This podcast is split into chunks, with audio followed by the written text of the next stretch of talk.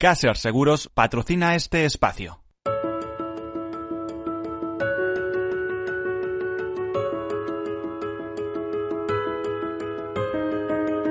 Tercer sector, un espacio para la economía social.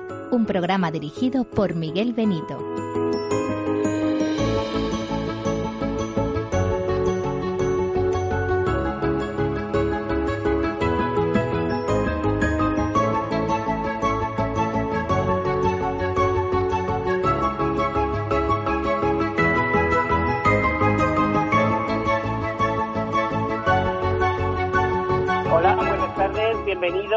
Bienvenidos a Tercer Sector, a este programa en el cual hablamos con las asociaciones, fundaciones, ONGs, mutuas, mutualidades, cooperativas, con ese tercer sector eh, vibrante, un tercer sector eh, compuesto por más de 43.000 empresas en nuestro país, más de 2 millones de trabajadores, aproximadamente un 10% del PIB, un sector eh, que cobra mayor importancia cuando, cuando hay problemas.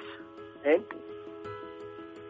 ¿Y por qué cobra mayor importancia? Porque se basa en las personas, en la solidaridad, no tanto el beneficio. Ya saben lo que significa tercer sector. Tercer sector es aquel que no es público, que es privado, que tiene beneficios, pero que esos beneficios se reinvierten en el fin fundacional para el que fueron constituidos. Bueno, pues esto sería un poco la presentación de tercer sector. Vamos a pedirle, vamos a, a, intentar empezar con música de una manera un poquito especial. Vamos a ver si es posible.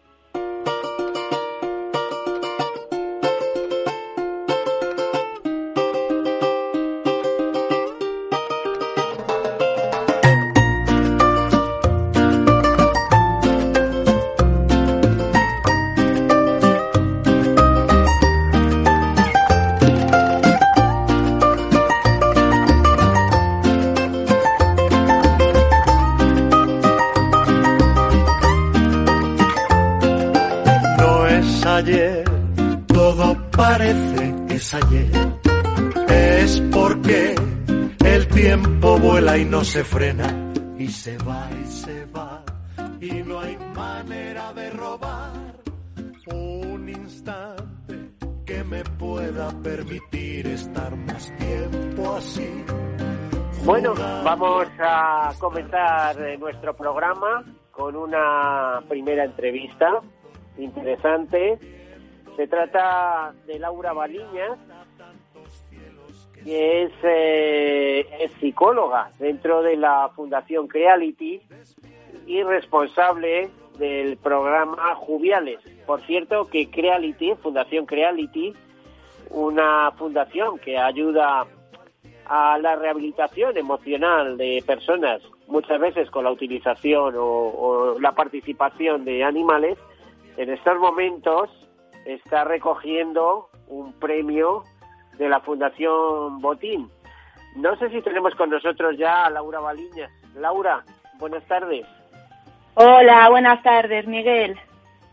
bueno, hoy estamos este teniendo unos problemas con los teléfonos que para qué. No sé si está tan revuelta como la atmósfera. Laura, eh, vamos a ver, es así, ¿no? Creality está recibiendo un premio en estos momentos, ¿no? Hola Miguel, ¿me oyes ahora? Sí, sí, un poquito mejor. Eh, vale, perfecto. Que Fundación Creality está recibiendo eh, un premio en estos momentos, ¿no? Efectivamente, es un premio de la Fundación del Banco Santander y va dirigido a un programa que, que va a iniciarse pronto, el emocionante Circo de Pulgas. pues qué cosa más curioso. Me estás hablando de circo de pulgas. ¿Cómo, ¿Cómo puede dedicarse un ONG? Bueno, ¿cómo dedicarse? No, pero ¿cómo puede poner un nombre tan original a ese programa? ¿En qué consiste? El, pues el circo de pulgas consiste en poder eh, transmitir eh, determinados conocimientos de gestión emocional de una manera lúdica, divertida y descontextualizada a los más pequeños que precisamente con su imaginación se benefician de este tipo de intervenciones. Bueno, eh, vamos a ver. Eh, eh, la gestión emocional muy muy importante porque estamos viendo cosas increíbles. Por ejemplo, yo leía sobre el impacto de la pandemia, coronavirus y salud mental, porque hablamos de salud física, pero salud mental. Por ejemplo, el teléfono de la esperanza, eh, que ya sabemos que da asistencia telefónica gratis a las personas que necesitan ayuda psicológica y que durante un tiempo lo tuvimos bastante presente en nuestro programa eh, con la anterior gerente, tenemos que retomar esa relación pues este año, en lo que va de 14 de marzo a 31 de septiembre, recibió 80.600 llamadas, el 50% más que en el mismo periodo. Creo que en la misma en la misma trinchera de lucha, Laura, estás tú con el programa este de Juviales, ¿no? ¿En qué consiste ese programa?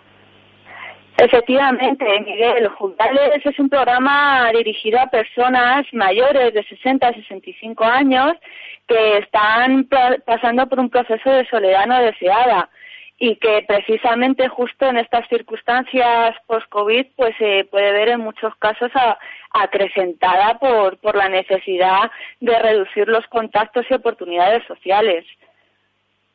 Mm. Eh, vamos a, creo que no paráis, ¿no? Eh, además, también de alguna manera, todas las prestaciones que estáis haciendo son servicios gratuitos, servicios necesarios, ¿no, Laura? Efectivamente, nosotros como fundación lo que nuestro foco está en poder eh, dar una atención innovadora de calidad a las personas más vulnerables en este caso a través de las pulgas, pues eh, a niños que están eh, eh, pasando por una enfermedad crónica y a través de jubiales a personas mayores que no tienen una red social de apoyo. Entonces, esa vulnerabilidad no puede quedar dependiente de la, de la capacidad económica de una persona y nosotros como fundación buscamos los fondos públicos, privados necesarios para que nuestra, nuestro apoyo llegue sin, sin ningún coste para los usuarios. Eh, Laura, ¿tenéis eh, definido un público objetivo? ¿Quién se puede dirigir a vosotros y de qué manera?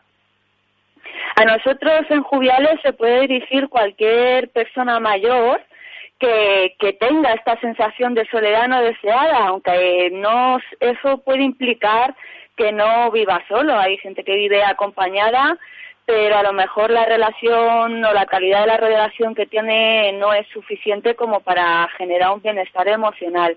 Pero sí que es cierto que, que nuestra red se, establece en colaboración con, con, con los servicios sociales de los municipios.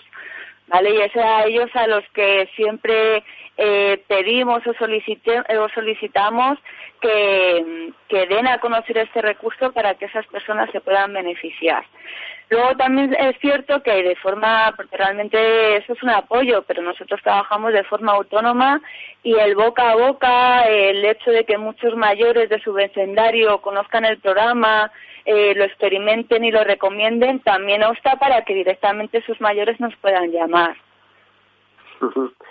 Pues eh, me temo que uno de los grandes problemas que existe respecto a la pandemia, hablábamos de salud mental, es que además hay un miedo generalizado muy extendido que la mayoría de las personas pues lo racionalizan y lo pueden llevar adelante con las cautelas necesarias, pero hay gente que no está psicológicamente tan preparada o que le impacta de otra manera, por edad, por vulnerabilidad, por otra serie de, razones, eh, y, necesita esa ayuda de los profesionales.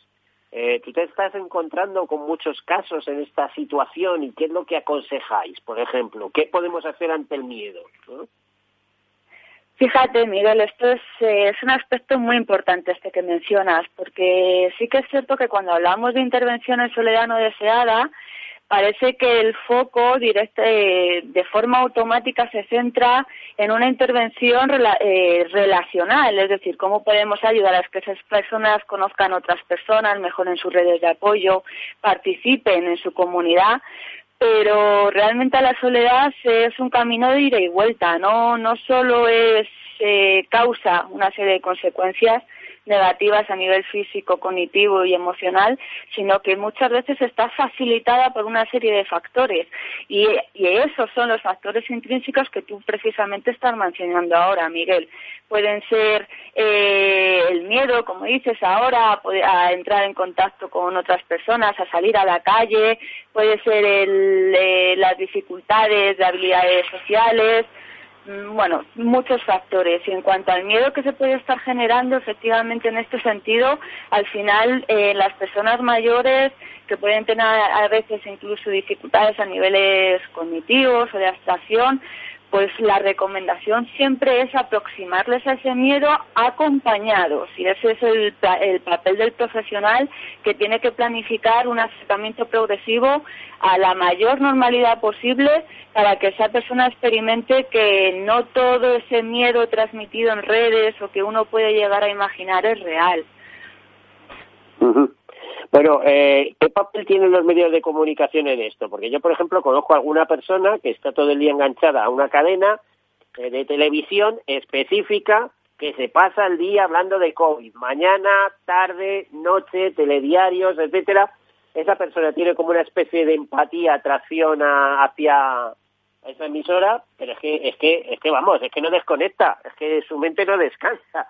Efectivamente, es el problema de la, de la eh, excesiva información o la quemación que puede llegar a suponer ese tipo de, de bombardeo, como podemos llamar, y las consecuencias son muy variadas. Eh, entre ellas, bueno, hay casos que conocemos que han dejado de ver la televisión directamente porque no soportan o no consiguen eh, poder evadirse a través de este medio de comunicación de la situación COVID. Hay otras personas que aumentan la, pues tienen un aumento subjetivo de la ansiedad o el miedo al futuro porque al final ese bombardeo lo que hace es disminuir la información positiva disponible y aumenta en grandes proporciones la negativa. Y eso genera un sesgo, evidentemente. Mm. Eh, eh, Laura, em, se, está notando un incremento de intervenciones o de peticiones de intervención eh, respecto a los primeros momentos. hace unos, en el anterior programa recordábamos que bueno, el encierro comenzó el 14 de marzo Imagino que ahí estaríais estudiando la puesta en marcha de este tipo de servicios, pero ahora que ya lo tenéis rodado, ¿cuál es la experiencia que os estáis encontrando? Pues fíjate, cuando empezó todo esto, el programa estaba en marcha de manera presencial en los centros de mayores. ¿vale? ¿Qué pasa? Que con el COVID esa situación se tuvo que adaptar, eh, la fundación paró la actividad en, al sentido profesional porque la disponibilidad de espacios se nos, se nos limitó, se cerraron los centros de mayores, pero nosotros a nivel de voluntariado eh, seguimos en contacto con estas personas, quizá a un nivel más informal, pero en contacto semana a semana con cada uno de ellos. Ellos no permitió que, claro, en este periodo de inactividad lo hayamos podido aprovechar para conocer sus nuevas realidades, sus nuevas necesidades y poder adaptar el programa para que no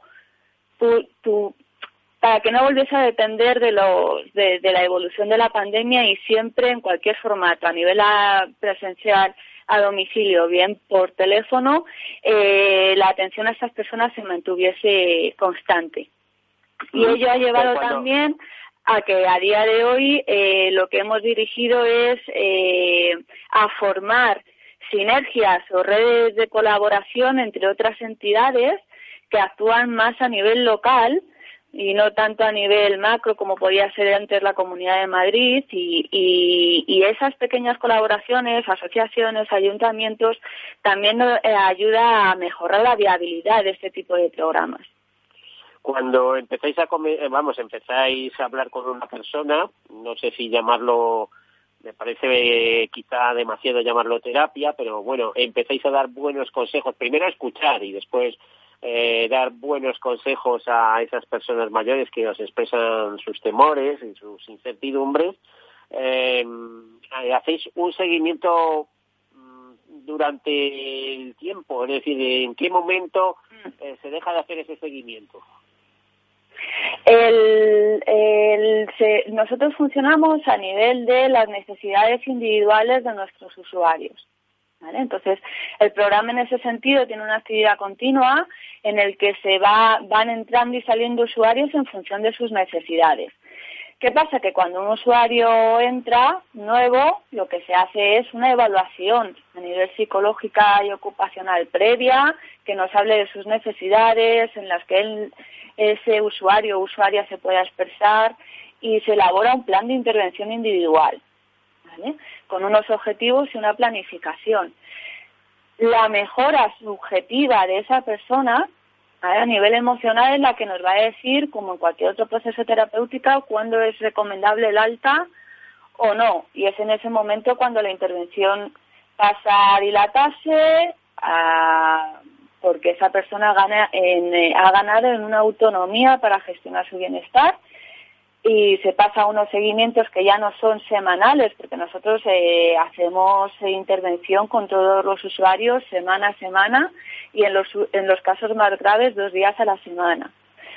Eh, cuando se aconseja el alta o se, se ve que esa persona ya empieza a volar sola, pues entra en una fase de seguimiento quincenal y a partir de ahí, pues simplemente nos quedamos a disposición, pues si en un futuro eh, esperemos que no, porque la prevención de recaídas que se hace en ese sentido es eh, por los profesionales es importante, pero en el caso de que haya una recaída, que también es un proceso normal, que él sepa que estamos a su disposición para su reincorporación cuando sea necesario, de forma puntual o no. Eh, en este programa Juviales, ¿cómo se puede contactar con, con la Fundación y solicitar vuestros servicios? Pues nosotros lo que, hacemos internet, pero al hablar de mayores eh, habrá mucha gente que no tenga acceso precisamente a esos canales. Claro, efectivamente, eh, nuestros canales prioritarios son los servicios sociales y, por tanto, los trabajadores sociales de referencia en cada en cada área, pero nosotros a nivel particular atendemos a los usuarios y sus solicitudes a través del teléfono de contacto que si quieres te facilito ahora mismo. Sí. Sería el 691 22 08 31. Y hay que tener que, ¿a partir de qué edad? A partir de los 60. Porque imagino que gente joven con problemas psicológicos ahora mismo también bastantes, ¿no? Efectivamente, pero bueno, quizá eso sería a valorar para un programa con esa población y esos recursos concretamente, efectivamente. Bueno, eh, nos quedan apenas un, minuto, Laura. Eh, añade lo que quieras o ponte a disposición de esas personas que os puedan necesitar. Sí, efectivamente. Eh, acabamos de dar un número de teléfono de referencia eh, realmente para ampliar toda la información, también por favor podéis entrar en nuestra página web fundacioncreality.org para también, eh, no a nivel de usuarios, pero sí a nivel de colaboración y de promoción de nuestros programas sociales. Y nada, simplemente pues agradecerte, Miguel, esta, esta entrevista, esta oportunidad de compartir nuestras experiencias y sobre todo de difundir este recurso que puede, puede venir bien y beneficiar a muchas personas que, que se encuentran en situación de soledad no deseada. ¿Vale? Pues hacemos un llamamiento sobre todo a, a, las áreas de Getafe, Laura, donde nos tenemos que marchar ya. Vale, muy bien. Muchas gracias. Muchísimas gracias, Miguel. Que pases muy buen día. Gracias vale, a todos. Muchas gracias, Laura, eh, responsable del programa Jovialis de Fundación Creality. Hacemos una pausa, enseguida continuamos. Hasta ahora.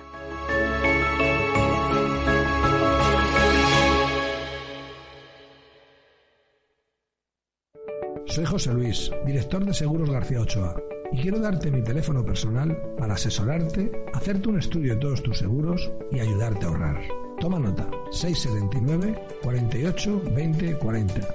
Repito, 679 48 20 40. Mi compromiso, estar más cerca de ti. José Luis García Ochoa, Premio Empresario del Año Fedeto 2019. Seguros García Ochoa, comprometidos con las personas.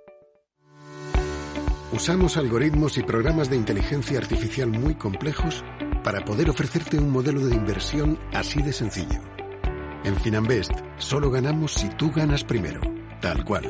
Conoce todas las ventajas del Result Investment. Tienes mucho que ganar. Finanbest, tú ganas.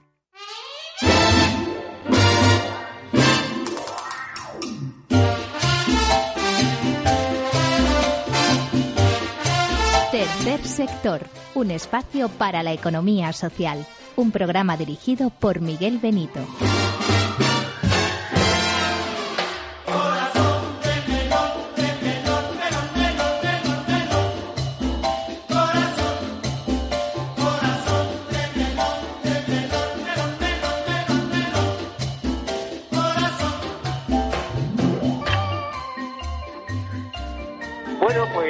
Continuamos, continuamos con, con música,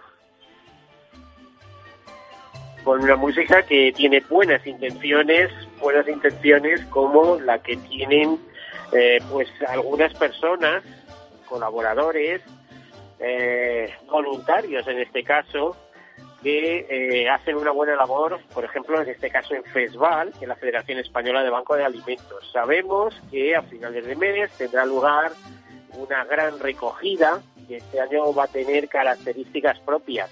No, no se va a pedir el concurso de voluntarios y no se desplazará físicamente a, los centros de alimentación, a los supermercados, pero necesita nuestra colaboración, como siempre. Bueno, hablamos con, con Ángel Franco, que es responsable de comunicación de FESVAL, de esta Federación de Banco Alimentos, 54 bancos de alimentos, que sabemos que están bastante exhaustos en el sentido de que la demanda ha aumentado muchísimo. Ángel, eh, buenas tardes. Hola, buenas tardes. A ver, ¿qué está pasando? Estamos viendo eh, de manera alarmada y alarmante algo que pensábamos que no iba a ocurrir en el nivel que está ocurriendo, las famosas colas del hambre. Siempre ha habido necesidad de donar alimentos. El Banco de Alimentos eh, no hace mucho me comentabas que ayudaba anualmente a un millón de, familias, si mal no recuerdo. Pero es que ahora la cifra se ha disparado y además prevéis que va a haber un incremento importante. ¿Qué está sucediendo, Ángel?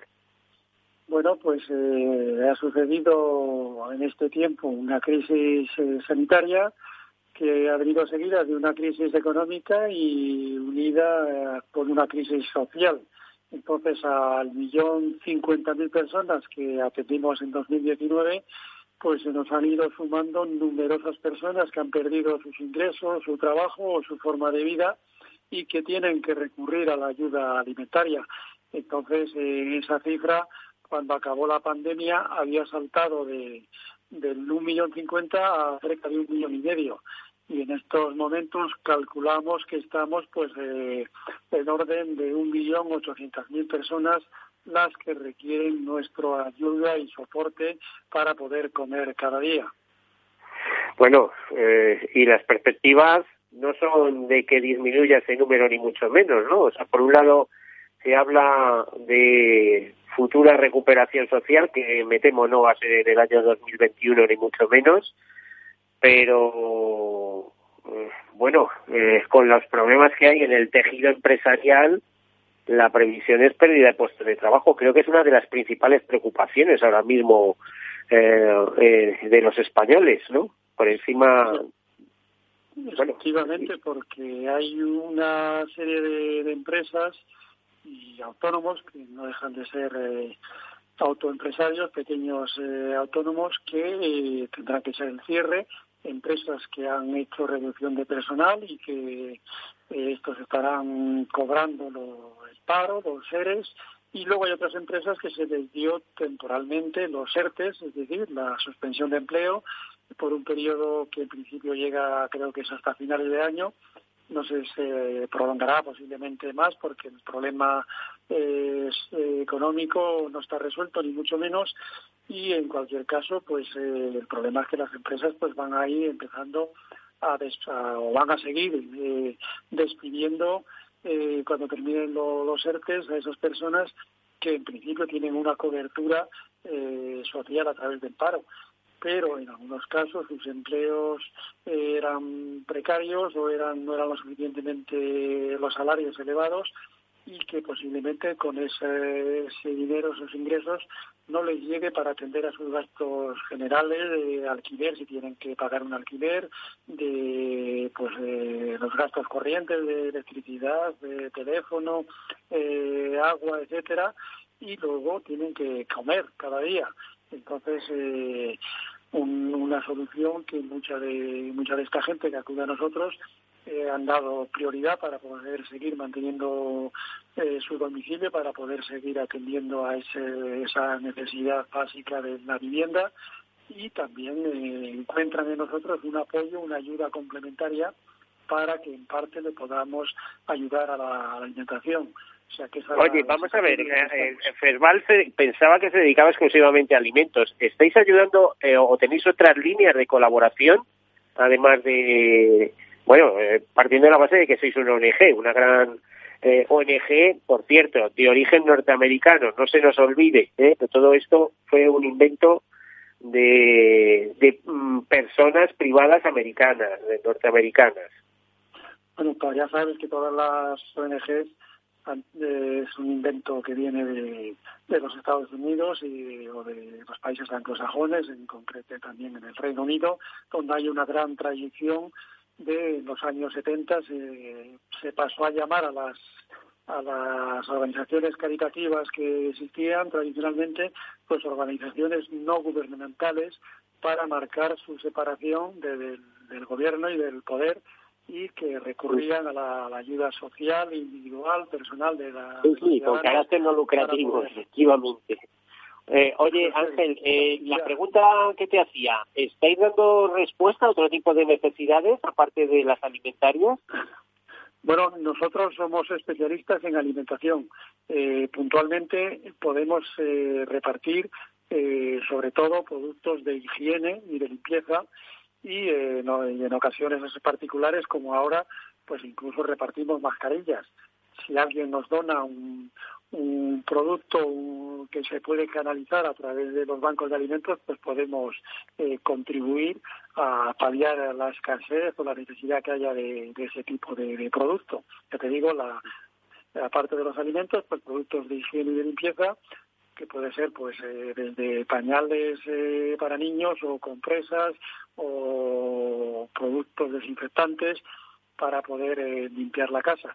Y luego, en este caso particular de la pandemia, pues eh, hemos conseguido alguna donación de importantes empresas. De hecho, Procter Gamble nos dio 414.000 mascarillas. O sea que es una cantidad suficientemente importante. Y además es que está impactando en el presupuesto familiar de muchas, muchas familias. Un, presupuesto en mascarillas. Claro, porque lo contrario que se la pongan tropecientas veces y, entonces no estén respetando las medidas sanitarias. Em, mm, bueno, eh, eh, háblame un poco de la recogida de este año que va a ser singular y creo que no las tenéis todas consigo. A ver, explícanos qué es lo que queréis hacer y cuáles serían los canales adecuados para donar eh, de la manera más eficaz posible. Bueno, este año la gran recogida de alimentos 2020 eh, pues se nos planteó, eh, estábamos trabajando ya en la organización y la primera pregunta que nos hicimos fue, ¿podemos mantener la gran recogida tradicional de pedir alimentos en las tiendas y supermercados del mes de noviembre? Entonces la respuesta en febrero-marzo era, pues vamos a ver qué pasará.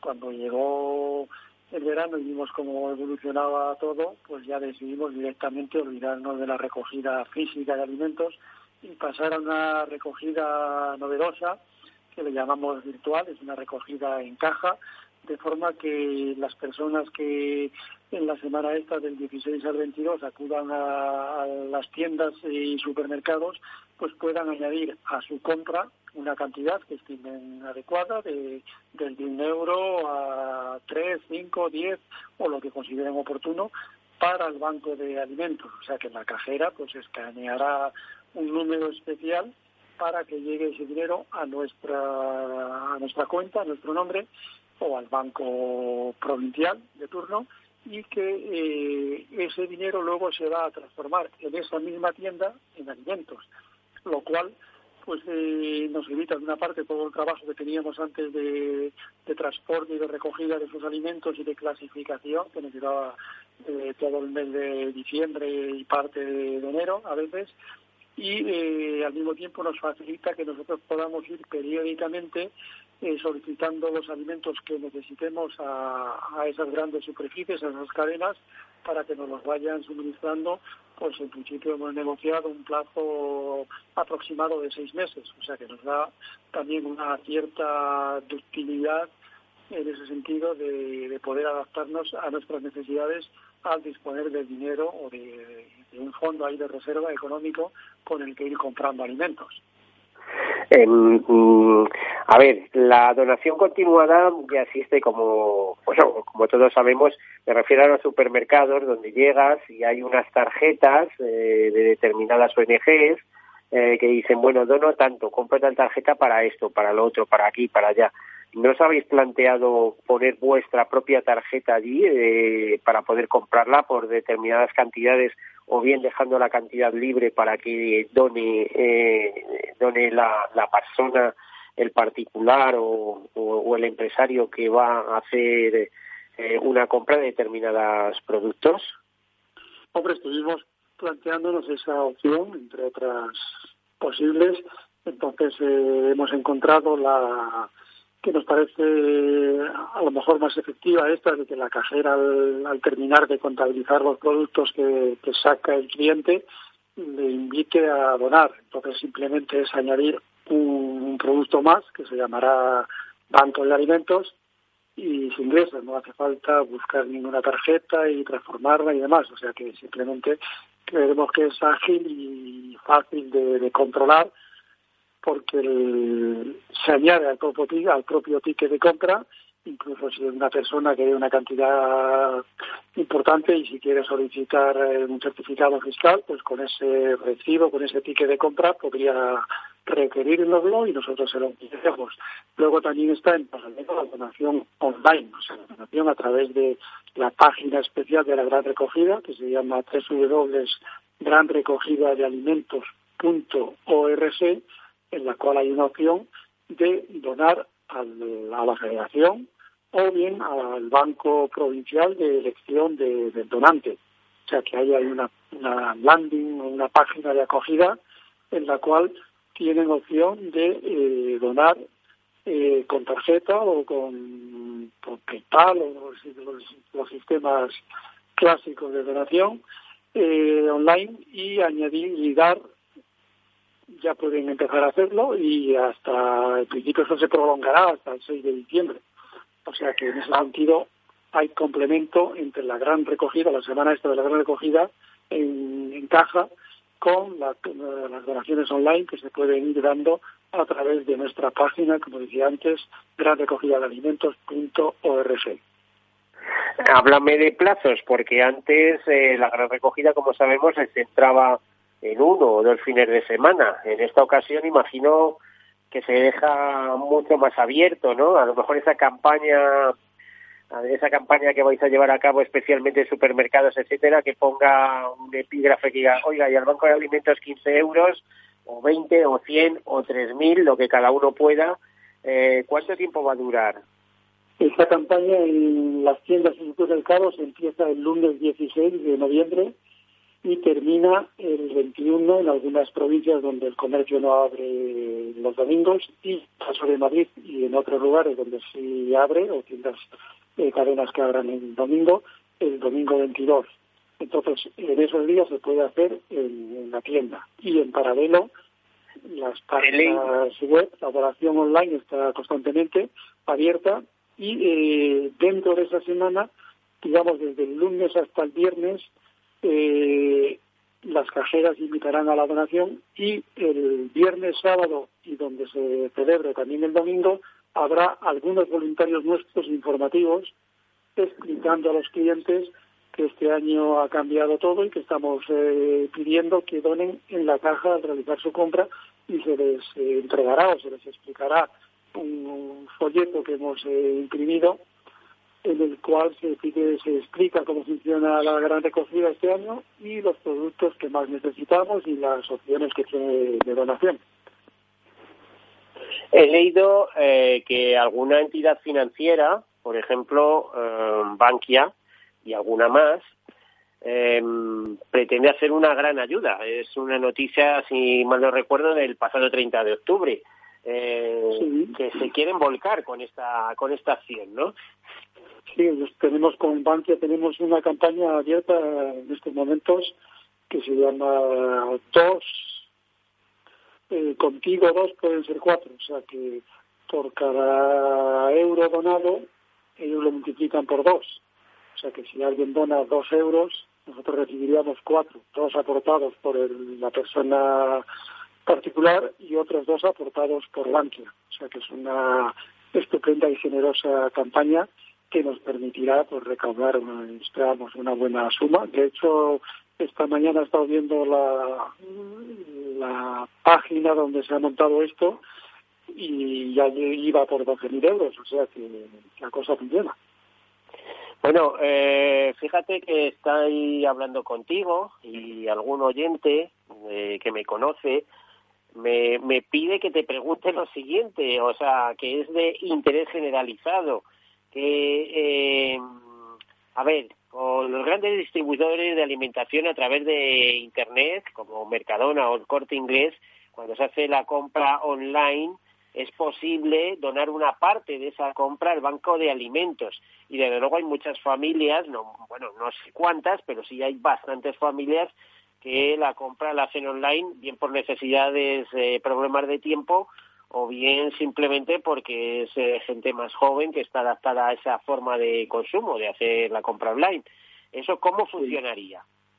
Bueno, eso eh, ahí son acuerdos un poco específicos y puntuales y limitados a que la página web de, la cadena o de la empresa esté adaptada a ese tipo de donaciones. O sea, en el corte inglés o, o Mercadona o otras empresas, si han adaptado su página de compra online, no hay ningún problema porque han añadido un botón o un punto de, en el cual se puede realizar la donación hacia los bancos de alimentos pero digamos que esto es una opción aparte y que depende del desarrollo técnico en muchos casos de las páginas web de, cada cadena. Eh, a veces es complicado y pues eh, que yo recuerde ahora Día también tiene una campaña de donaciones online, o sea que Loski, o sea que hay una serie de, tiendas que, que facilitan esta tarea desde sus propias páginas web y el, con el resultado final de que nosotros, los bancos de alimentos, vamos a recibir ese dinero que transformaremos, lógicamente, en alimentos. Bueno, está, está bien el tema. Eh, vosotros que estáis en esta federación y además estáis federadas con otros bancos de alimentos de, Europa, ¿cómo se está viviendo la situación en otros países? ¿Existe la misma urgencia alimentaria que estamos teniendo en España? Hombre, yo creo que aquí el, eh, el que presume tiene el riesgo de, quedar en ridículo. O sea que eh, en un momento dado eh, España no hacía caso, que el problema estaba en Italia, luego se vino aquí, luego en Francia, en Alemania, lo controlaron más o menos en verano, pero resulta que ahora están otra vez reconfinando y, con los mismos problemas que nosotros. O sea que, eh, por supuesto, que en todos los países europeos, y Europa, por desgracia, está en una situación muy grave y dramática con el coronavirus. En todos los países, pues hay un, sector social, primero de marginación, y luego hay un problema económico que se ha unido a esta situación sanitaria con lo cual, evidentemente, allí también hay bancos de alimentos, eh, que estamos todos unidos en la Federación Europea de Bancos de Alimentos y que están pues con estos mismos problemas, con estas mismas dificultades y viendo cómo pueden ayudar a, las familias necesitadas eh, y desfavorecidas. Lógicamente, eh, en todos los países, incluso España, pues hay otras organizaciones que dan alimentos, como la Cruz Roja, o en Francia, pues el, el Socorro Popular, que se llama, o una organización muy famosa que es eh, los Restaurantes del Corazón, que los creó un, humorista famoso en los años Por cierto que aprovecho para aprovecho para recordar que hoy es el día el día internacional del sándwich, ¿eh? eh que obedece al el nombre al conde de, de sándwich, es una curiosidad, ¿no? Pues mira, eh, es una buena ocasión eh, recuerdo que, por cierto, el año pasado una, una de las cadenas de sándwiches añadía por cada sándwich vendido un euro para nosotros. O sea que eh, hubiera sido una buena... Nos vendría muy bien, ¿no? Si siguiéramos con, ese, con esa cosa, ¿no? Evidentemente. Bueno, todas las donaciones eh, son pocas. Ángel, otro otro tema que hoy que también me interesa y es o que nos interesa. Eh, ¿Tuvisteis dificultades con los voluntarios que normalmente trabajaban con vosotros, que porque en su gran mayoría eran personas de más de 60 años, eran personas de riesgo, son eh, prejubilados, eh, también muchos jubilados. Eh, ¿Eso habéis conseguido mm, reorganizar en base a voluntarios todos los servicios de distribución?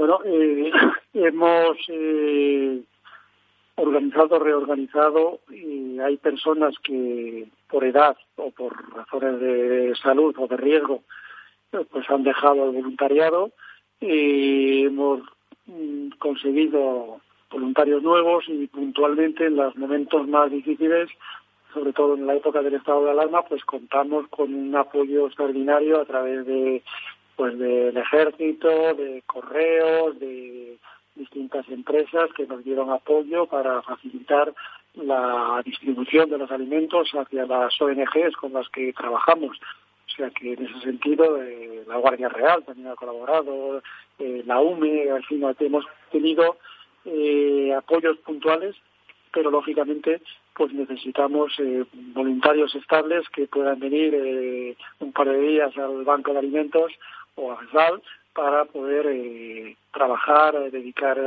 una mañana a estas tareas de voluntariado, generoso voluntariado, porque son sin cobrar, claro. ¿Qué te, iba a preguntar? Entonces, nos has dicho que el 16 de noviembre arranca esta campaña, ¿no? Sí, efectivamente, el 16 de noviembre, el lunes, arranca la campaña de las donaciones en, las cajas de los supermercados y entre tanto online pues ya se puede ir donando entrando como te decía en la página web de, de de la Federación Española de Bancos de Alimentos y en particular si entran en la general que es fesbal.org pues ahí ir a un a un punto de enlace que es gran recogida y ahí ya ven cómo se está planteando esta campaña y cómo pueden colaborar donando tanto a la federación como al banco de su elección. Por cierto que al hilo de esto y de otra ONG, eh, todas las ONGs de alguna manera están hermanadas bajo ese gran emblema que es la solidaridad, eh, la solidaridad entre personas, pues eh, hoy hemos conocido que Manos Unidas celebrará el próximo 14 de noviembre, en este caso sábado, la octava edición de su iniciativa 24 horas con el objetivo de iluminar virtualmente el mundo para sensibilizar contra la pobreza y el hambre. Esta ONG de la Iglesia Católica, que por cierto fundaron unas damas eh, que venían de Roma de un congreso de la FAO, eh, cada año desde 2013 crea un canal virtual para generar un grano de luz, también virtual, que ilumine el mundo para acabar juntos con las partes ensombrecidas causadas por el hambre, las desigualdades y las injusticias que siguen existiendo. Así que digamos que vamos a estar en campaña continuada desde el 14 de noviembre eh, y que luego se va a continuar con festival. 14 de noviembre, 24 horas y el, lunes 16, bueno, pues eh, a aportar lo que se pueda en, en la caja de los supermercados o con donaciones directas. Es así, ¿no, Ángel?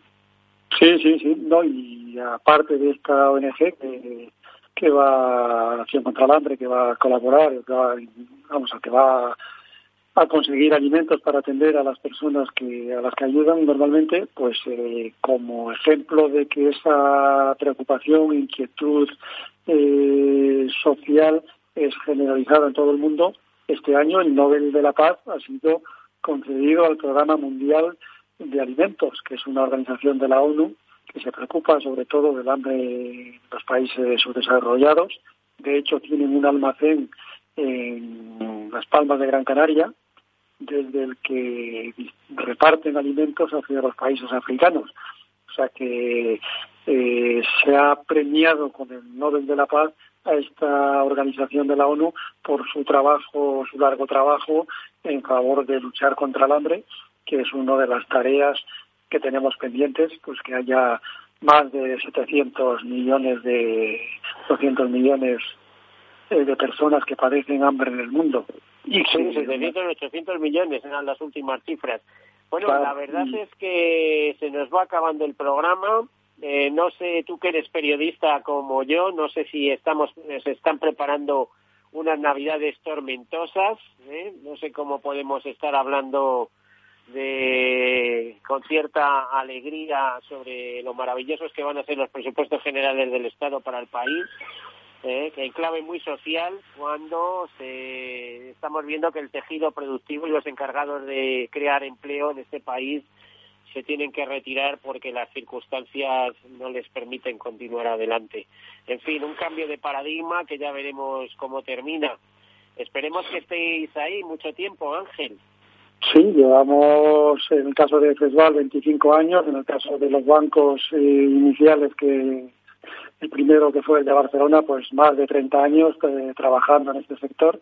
Y desgraciadamente aunque en los últimos años estábamos reduciendo el número de beneficiarios, pues eh, estamos ya en las cifras similares a las de la gran crisis del 2008 y con la incógnita de que ahora estamos eh, todavía en plena crisis y no sabemos su evolución futura y cómo los gobiernos, la economía, las empresas podrán resolverlo, porque si no hay trabajo, pues difícilmente habrá eh, ingresos para la gente, difícilmente habrá eh, dinero para donar asistencia, sueldos mínimos si no hay, eh, ingresos, habrá problemas de todo tipo, pobreza infantil, pobreza energética, pobreza de todo tipo. Hasta aquí hemos llegado, Ángel Franco, muchísimas gracias por estar aquí con nosotros y ilustrarnos un poco más y ponernos el panorama. Solo nos queda despedirnos, hasta la próxima semana. Gracias a vosotros por eh, retransmitir y transmitir nuestros mensajes y nuestros llamamientos a la solidaridad. Muchas gracias. Vale, muchas gracias. Hasta luego. Adiós.